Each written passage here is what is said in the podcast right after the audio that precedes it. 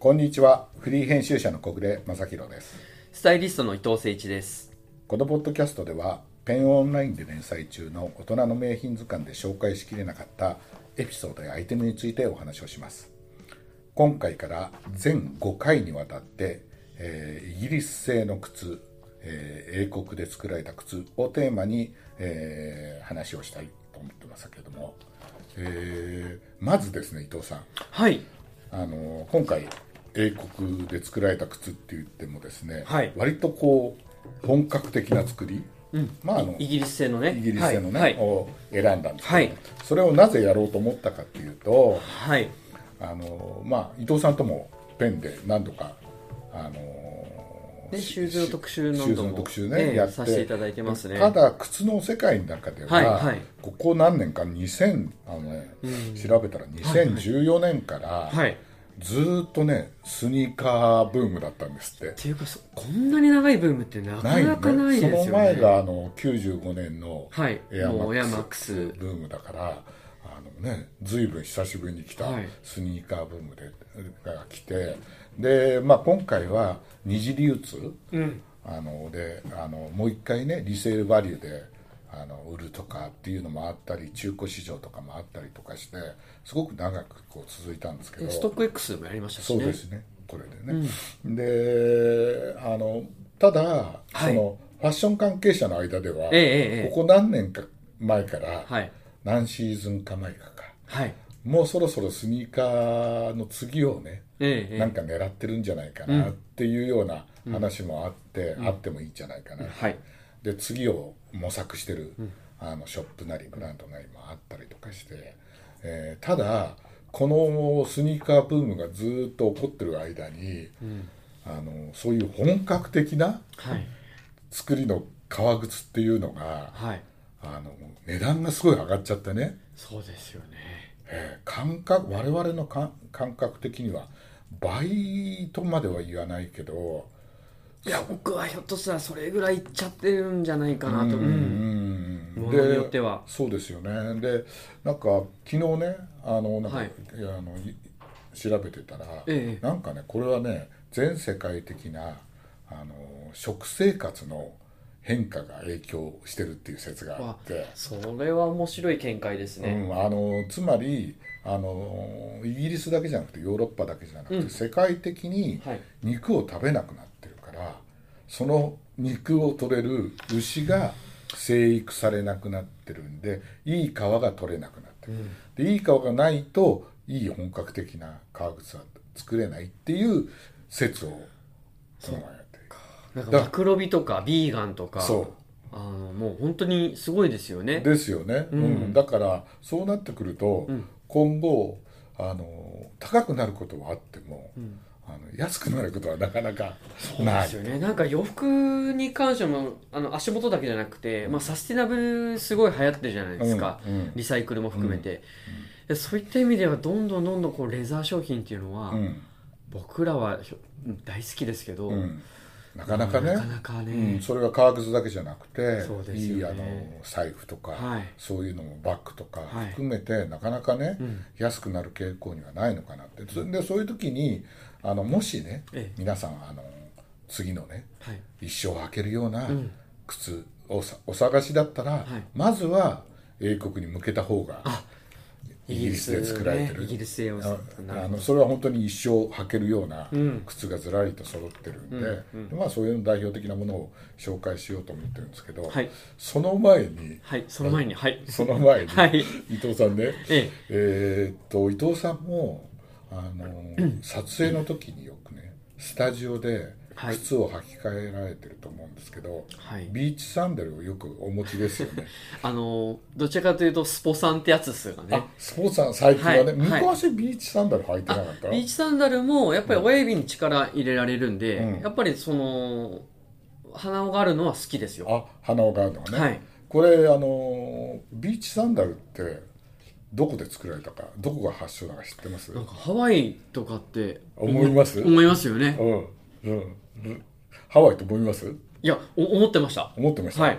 でもほら今世界で一番ビーチサンダル作ってるのはハワイアナスだからブラジルでしょ？ああそうですね、ハワイアナスもそうですそうんもねあのブラジルなんだけどハワイってはいはいはいはい。名前なんだけど、ええハワイかどっかだと思ってますよね。思いました。これね俺私ついちょっと前ぐらいに聞いたポッドキャストなんですけど、これねなんと日本なんですよ発祥が。源兵衛さんとかそんな感じなんあですね。源兵衛さんは神奈川あ神奈川かなんかでしょ？そうですね。ね。えっ、とね兵庫県のはい。長田区というところでねはい。生まれたんですよ。はい。僕一時期住んでました。えー、本当、はい。あそこで生まれたんですよ。あそうなんですか。そうまあもともとね吐き道楽っていうぐらいあっそうあの兵庫はね吐き,、そうですね。吐き倒れじゃないですか、ええええええ。ね、大阪の食い倒れ、はいはい。京都の木倒れあのね。兵庫ねええ。神戸の吐き倒れじゃない、はい。靴の町じゃないはいですか、もう本当シューズの街ねであそこで、ん。あの作られたのが初めてで、うん。せそれすっごいですね。うん。戦後、はい。GHQ のはい。指導、GHQ がね、はい。あの日本を復興させようと思ってあアメリカからその技術者工今でいう工業デザイナーをを招聘したらしいんですけど、でそのうちの一人がレイ・パスティンさんっていう人かな、はいはいはい。が神戸にあの日本で、えーに来て日本の人が履いてる草履にね、興味持ったんです。って、っていうのは鼻緒がつその伊藤さんが言うように、鼻緒がついた花のって言い方してそうですね。あの草履っていうのは、はい。はい。あの外国だと履かれた実績がないと。はいっていうので,、えでその当時ですね、あの神戸でですね内外ゴムっていうのがですゴムっていうねゴムのあの製造会社あの神戸ってもともとあのゴムの会社がいっぱいあったんですよね、で今でもあのケミカルシューズの産地って言って、はゴムとかあのいわゆる人工皮革の靴を作ってるのは日本で一番多い、ケミカルシューズすごいんですよ、だからそういう下地があったんですけど神戸で内外ゴムっていうのが独立気泡スポンジゴムっていう素材を開発して、はい。でそれは柔らかくて軽くて水を通さないんですよ、はいはい。でそれでそのレイ・パスティンさんのはい。指導のもとに作ったのが、はい。えービーチサンダルの始まりで。はいでそれをね、えーいっぱい苦心して、それまで草履って左右きあの同じ形なんですっては。はいはいはい。でそれを履いてもいいようになそうそうそう。あれは便利なんだけど、はえっと、外人のその人が履くには、ん。あのダメだとこれだと、で改造してすごいシュッとした形にして、うあのこう内側に沿ってるようにシェイプですよね。シェイプしてそれであとね、はい。あの前つま先とかかとの高さも微妙にこうテーパードしてるようになるほどなるほど。履きやすくそれはすごいですね。そう。で改造してそれで、えっとね、1950年代の頭にビーチサンダルを、えー出したところ、えー最初はね19万足かな。50 57年という19万足、えー輸出したら、アメリカでもうビッグヒット。素晴らしい。それでもう倍々ゲームのようになって一番最盛期60年代頭が1億2000万足かなんか輸出してたんですすごい。もう大ヒットアイテムなの、ところが、はい。簡単な構造じゃないですか、それでなるほど。ねだからもういろんなところで、出回りますね。うんいろんなところで作るようになっちゃって、はい。それで多分ブラジルも作るようになったんだと思う、はい。はい。それでだから1億2000万足を、えーピークにしてガーンと減ってってでそれに最後あの、うんそれに収集を打ったのが95年の阪神・淡路大震災で、あのえー神戸の長田区で大被害を受けてね。工場の8割がはい。倒産し、はい。あのかこうあのなくなっちゃって、火事にあったりとかなくなって崩壊してで、えー、とその時に、その、えービーチサンダルを作る工場も全部なくなってしまった。で、えーただそういう背景があったんですね。あったんですよね。ただだからそれ以来ずっと日本製のビーチサンダルって一個も作られてなかったんだけど、今からね8年ぐらい前にこれね神奈川にいた人かなががもう一回ねビーチサンダル。その人も神戸が発祥だって知らなくて神戸ビーチサンダルをおろなんかお,、えー、おろすかな？なんかをやってた人らしいんだけど。で、えー、と神戸発祥だって知ってで神戸で、えー作ってくれるところをいろいろ探し当てたら一箇所ようやく見つけてでビーチサンダルってこうなんていうんですかゴムのやつを抜くじゃないですか,、で金型が必要なんですって。みんなねもうその金型がねあのあの大震災でなくなっちゃってるんですって。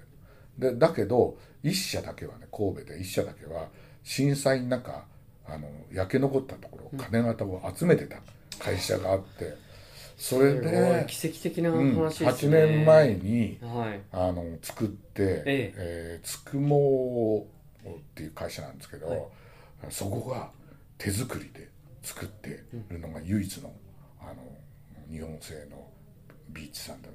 でしかもそこ一生懸命ねあの技術開発して、その伊藤さんが言ってた鼻緒、はい。鼻緒の部分を天然ゴムにして、当たりを柔らかくして擦れないように、ね、擦れない。それで、えーとね、立ってるんですって。あでねあのあと鼻緒の付け根の,、あの一番そのあの鼻が出てると穴の位置を微妙に変えて鼻の長さも変えて、すごい履きやすくしてるっていうねのがそのポッドキャストで聞いて、ああそそういう面白い話だなと思って。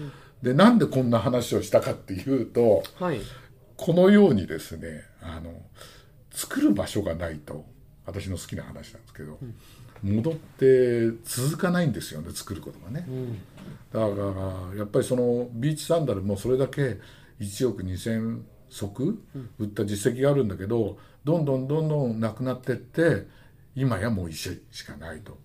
で英国そっから英国に飛ぶんですけど、あの英国でもやっぱりあの産地があって、えーノーサザンプトン。ノーサンプトン。ノーサンプトン。ね、まあどっちもいいんですけどね、うん、あのスペルから言うとさ、ノーサンプトンだよね。そうですね。まあどんいろんなブランドの、まあ、サイト見てもザじゃなくてサンプトンになってますね。ザもスサもあるよ。あいやほとんどがサンプトンになってますねあもう最近はね、でも昔の昔の本本がを。ザンプトンもいいでそうそう。すねこでれ僕らは言ってましたねそう言ってま90したよね年代は。ここここがはいはいはい。こちょうどね、まま、真ん中真んから中ちょっと下ですか下ねぐらいなんですよはいはいはね。いはい。そうね。で、そこが一応はい。英国靴の産地ですよね。そう。なんかね、えー人口はね20万人ぐらいしかいないらしくて、はいロンドンから電車で行けて車でも行けるっていうんだけど、まあ、ここに、まあ、今回紹介するブランドのほとんどの工場があるっていうね、ところですよね、うん。だから靴好きだったら絶対行った方がいいなっていう感じで,、でそこもね調べると、はい。なぜそこになったかって言ったらねあのもともとあのロンドンに人口がすごい集中してそれ東京なんかと一緒なんですけど、あのロンドンに人口が集中しちゃったんで地方になんかこうやらなきゃ行かなきゃいけないっていうんで、であのノーザンプトンも栄えてノーザンプトンって、えーとね、オックスフォードとケンブリッジっていう、はいはいはい。大大学もある土地がある。その中間ぐらいのなんか位置に位置するらしくて。で畜産業がね盛んなんだだったんですってで畜産業が盛んだとそのさっきのさ、食事の話になる あの料理の話になるけどさね。で靴の原料であるさ、はい。ね 牛まず食べないと。そうそれで、ね、牛のね皮が安定して取れると、はい。でノーザンプトンノーサンプトンか、はい。周辺にはね、はい。皮をなめすために必要なタンニンっていうね、えの元となるカシの木が自生してた、はいはいはいでそこの辺にあるこあのね広葉樹は木型を、うん。ラストね、靴の中に入れるラストねあれ作る時に必ず必要なんだと思うんだけどそれが、えー取れたと。ってそれ大きいですよね。うん、であと良質な水、まああのああ本当なめ室には本当水がすごい大そうだからもともとこの辺も、あのなめし業、うん。丹那が最初にできて、その後あの靴産業が起こったって言われてるらしいですよね、うん。だからあのね歴史を紐解いていくと、ね、すごいですよ。1642年の正教徒、600いくんですね。うん、正教徒革命ですよ。うわーでねすごいな。あの教科書に出てきたと思うんだけどオリバー・クロメルっっていう人がね、はいはいはい。このノーザンプトンにいるねはい。トーマス・ペンドルトンっていう人物に、うん。あのー13人はい。靴職人を集めてはい。くれと、で正教徒革命で、はい。その戦争のために靴がいるから、600足のブーツとね4000足の短靴をオーダーしたのがきっかけでこれをアイルランドにいるグランあの軍隊のために送ったところ、はい機動力がアップして、あのちゃんとね個別に足のサイズも測定してやったのとあとこの時にあの革を積み重ねた重ねたヒールっていうのもこの時に開発されたんです。あーウェルトですか？いや上あのヒールあのかかかかとで、はいはいはいはい。かかとってほら革を積み重ねて作ってる作りますね。あの、革底のやつ、はいはいはい。あれもこの時に開発されて、それですごいあのあの評判を呼んででここででその後19世紀になるとあの産業革命が起こるじゃないですか、はい。だからあのここですごくあの機械化もされるらしいんだけど機械化にはねいろんな説があってあのある本によるとね、あのチャーチが最初にねアメリカからグッドイヤーウェルトを縫う機械を入れたっていう説もある。ミシン的な。ミシンミシンだよね。そうなんですね、うん、でそれまでハンドでこう、はい。ソールもね、はい。ハンドウェルテッドっていうのをはい。縫ってたらしいんだけど、で機械化されたことによってすごくあの増産ができるようになったっていう話もあるし、なんかあのチャーチよりも前に機械化された工場もあるっていうこと、うん説もあるって説も今ねそういうのって諸説あるからね。うんうん。うん、で第一次世界大戦ではねノーザンプトン製の軍歌だよね、ん。軍歌がえっ、とね2300万足ブーツ。もう桁違い。最前線の兵士たちに送られたっていうこう記述もあるっていうぐらいすごいなあっていうね、そのぐらいのやっぱり産地になったっていうことでこれは世界的に見てもこのぐらいすごいところは多分ないな。ないですね。ね。だから前回ねあのミッションインポッシブルの時にえあのスフォルティバ。えうん。あの時にあれイタリア製イタリア製の登山靴であの時はドロミテっていう産地があって、あのやっぱり登山靴なんかだとその辺にいっぱいはい。工場があるっていう話をね、はい。スフォルティバのジャパンの人にお聞きしましたけどイタリアだとあとマルケとかさ。あマルケそうですね。ね、ま、マルケもあるし、あとはフィレンツェの周り私もし何年か取材したことあるけど、フィレンツェの周りもあるしあとナポリのうんうん。あの周り北の方に多かったけどそれも何軒か取材したナポリの周りにもやっぱりそういう靴屋さんがあるんだけど、イタリアの場合はやっぱりマルケが一番多くてちょっとね調べたら、はい。6,000社ぐらいなんかマルケには。もう靴屋さんだけじゃなくて。すごい。でなぜ多分ノーザンプトンもそうだと思うんですけど靴を作るだけじゃなくてそのパーツを供給するところとか、うんのまあ分業ですもんね。うんのもないと、はいはい。産業として成り立っていかないから、はいはいはい。そうですね。でそういうのは過去だと、アメリカなんかだと、あのーき東海岸のメイン州とかにね、うん靴産業あのメイン州は、えー、とモカシンをいっぱい作ってたところで、はい。有名なねバスとか、あとはセバゴとかコールハンとかそうですね。みんなあったけどもう今工場はないじゃないですか、アメリカは本当に数社しかもう工場なくなってるしだからあので日本だってあんまり工場はもうない、浅草に数軒とかうん、あと、東北とかあそっか。奈良とかね、はいはいはい。あるけどもうね浅草もうほとほとんど今なくて、直近で僕取材したところだともう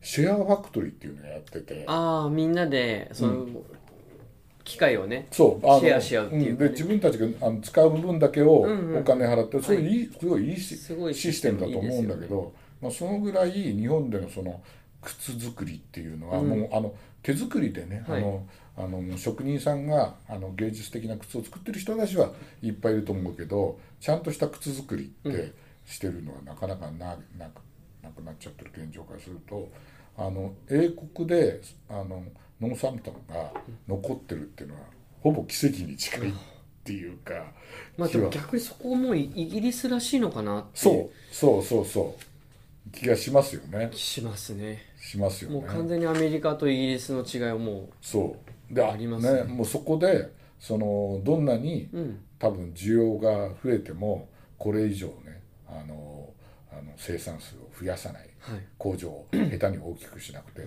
自分たちのあのプライオリティみたいなのをこうすごく上げてあの、ね、ブランド化していくっていうのは、それは今のあり方のような気がするよね。しますね。うん、なんかね昨日調べてたらとあるあの2016年の,、あの2016年。の生産数がが出てて、えー農産物の、ね、生産数2016年で500万足なんですって、だけどね輸出は生産数は500万足なんですよ。で輸出は2億1500万足なんですって、生産の40倍も輸出してるんだっつっていうのははいはい。再輸出してるらしいですよ。そうなんですね。うん、だから在庫を売ったりとか、はいはい。あるいは売れないやつをもう一回戻してもらって、うん。きれいにして輸出するとか,、うんうん。生産数を輸出するう上回るって相当ですね。すごいっすよね。でにもちろん日本にもいっぱい入ってるけれども、はい。えっとね、輸出先で一番多いのはドイツとかオランダとかね。フランスとかイタリっていうような言ってますよね。ねだからやっぱりすごい国なのかなっていうふうには思いますよね。はい。まあそんなこんなで。でまああのノーザンプトンでもう本当に有名なブランド。はい。ありとあらゆる、まあ、今回紹介するブランあのブランドはほとんどノーザンノーサンプトン製なんですけど。ででまあ一番というかあのトップとして挙げるものとしてエドワード・グリーンこう紹介しようと思って。最初に紹介。はい。はい。借りていただいたわはいけですよね。そうですね。もうこれこそもうノーサンプトンのうん。うん本当に古くから、うん。もう1890年ですね、90年。うん。創業は、うん。ちょっと見てくださいよもう。箱からしてちょっともこのね。うイギグリスってやっぱ武骨とかそういうイメージありますけど、んもうそれを完全に払拭するというか洗練されてるっていうね。本当に美しいそう。靴うん。うん。ですよね。今にある革靴の、うん。もう原型作ったんじゃないかって言われてるぐらいの、本当に今、まあ、メインで紹介する、まあ、本当数あるラストとかモデルの中でも、まあ有名である、うん。まあ、チェルシー？チェルシーね。あのストレートチップですね、うん。もうキャップ2がとこついててこれ内バネで。そうそうですよね。あのーね日本人はストレートチップって言っちゃうんだけどイイギリス人はあのキャップトゥってそうね。はい言うね。一番こう持ってて何にでも使えるうん。もうビジネスからあのねあのセレモニーのねはい。まで何でも使えるという最高の靴でですよね。だからこれはもう本当に流行をもう本当超越した、もう最高レベルのなんかこう素材だったりうん。技術？うん。であのなんかこう今初めに言いましたけどイギリスってちょっと武骨とかそういう、なんかこうカントリーシューズみたいなのがはいはい。はいやっぱりもうイメージにはあるんですけど、もうここまでこう綺麗なうん。洗練されたシェイプだったりとか、うん。まあ、英国の本当のこう気品ですかね、うんそれが感じられるっていうのはこのもうエドワード・グリーンじゃないかなって僕は思いますそうですよね、はい、そうですよね。これ木型はいくつのやつかな、えー、っとですね、うん。木型は、うん、木型はねこれは。なんかな。あー202かな。202か、はいラスト、うん。はい。202がね伝説の木型なんですよね。そうですよね。そうそう。ね。これ今使ってるやつは誰だっけな、えっ、とね開発した人がいるんだよね。もう本当それこそあのウィンザー校とかね、うん。あのもう数々名品には出てきましたけどあの、うん。ヘミングウェイとかもうん。うん。愛用されたっていう言われてるエドワード・グリーンなんで、うん。あとラルフ・ローレンとかね。そあとコール・ポーターとか。ううん。もうアメリカのそのファッションでもう本当精通する人もエドワード・グリーンも早くっていう。そう。だよね、顧客にもいらっしゃるみたいですね、であとねあのエドワード・グリーンははい。いろんなところに靴作ってた実績もああってはいはい。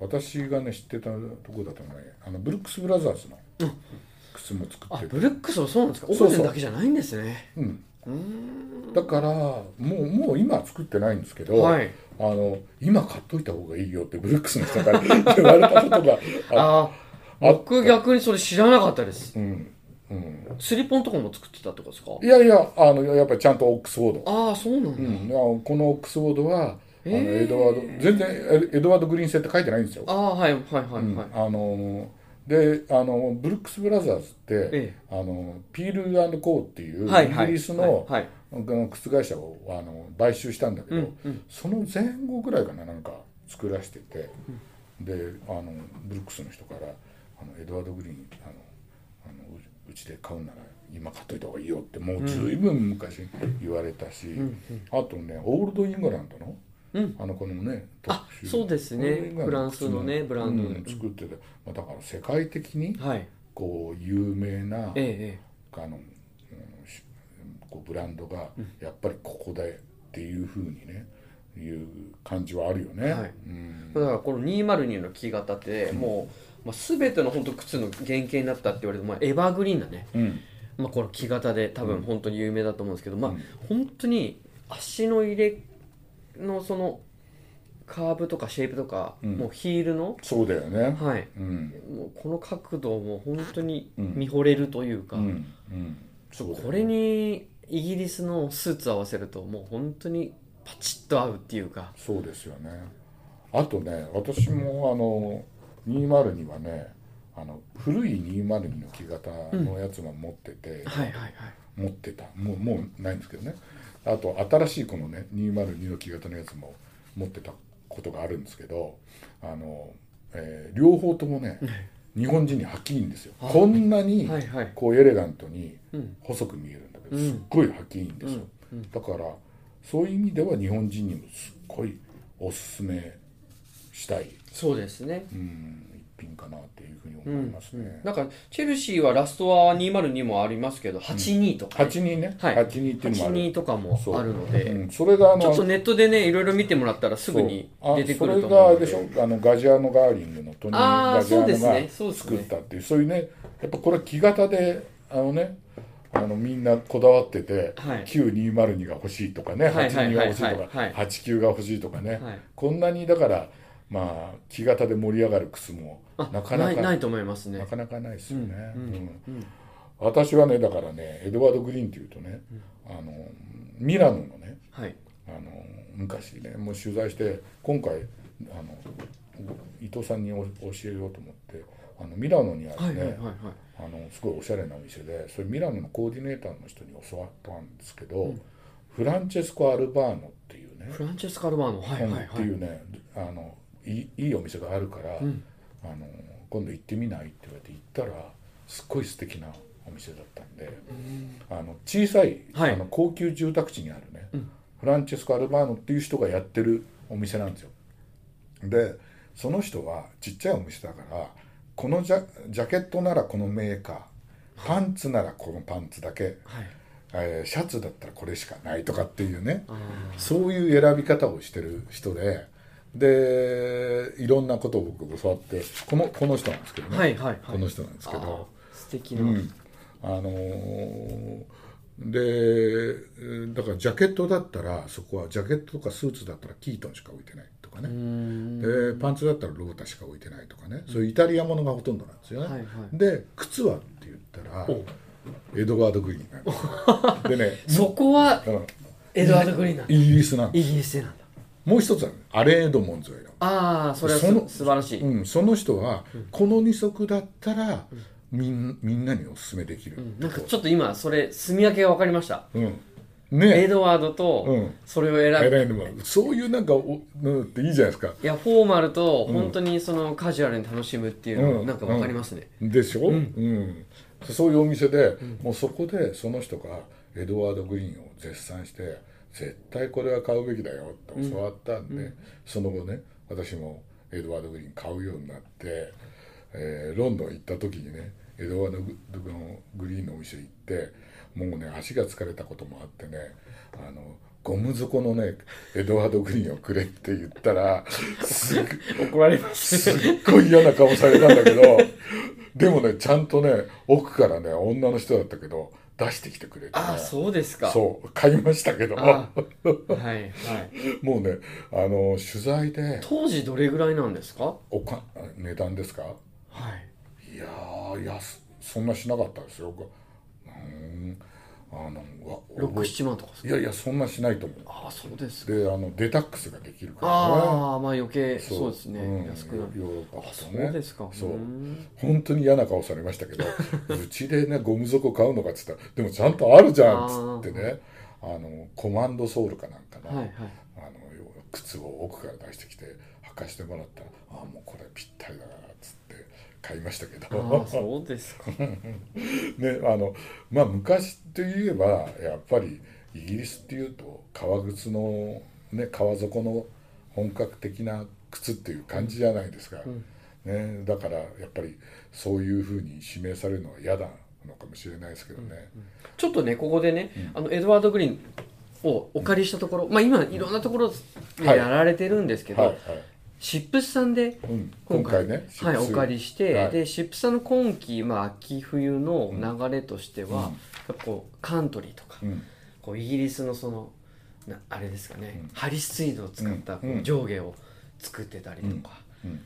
あの仕入れてたりうん。とか、でそこにエドワード・グリーンを合わせてほしいっていうので今季なるほど、力をうん。こうなんていうんですかね入れて、うん。あの紹介されてたんであえてねやっぱシップさんでちょっと借りたいなと思って一緒にね展示会そうですよね。ご一緒させていただいて、ねそうですよね。ね。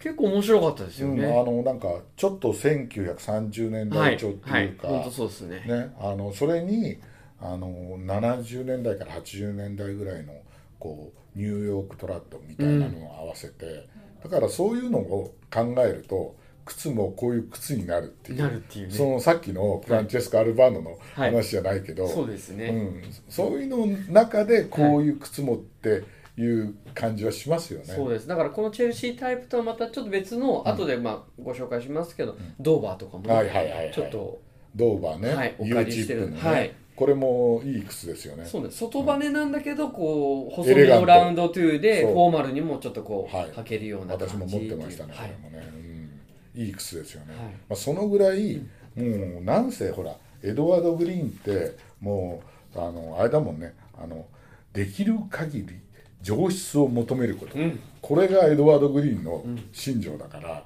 もう一番いいものだけを集めて作ろうっていうのがいまだに残ってるっていうことで、まあノーサンプトンをねあの代表するはい。いい靴なんで、皆さんもあのもしねはあのそうですね。履いたり履いてみたり、見る機会があったらぜひ一回このエレガントなね英国靴なんだけどエレガントなそうですね。気品あふれる、靴をはい。見ていただければというふうに思いますね。ありがとうございありがとうございました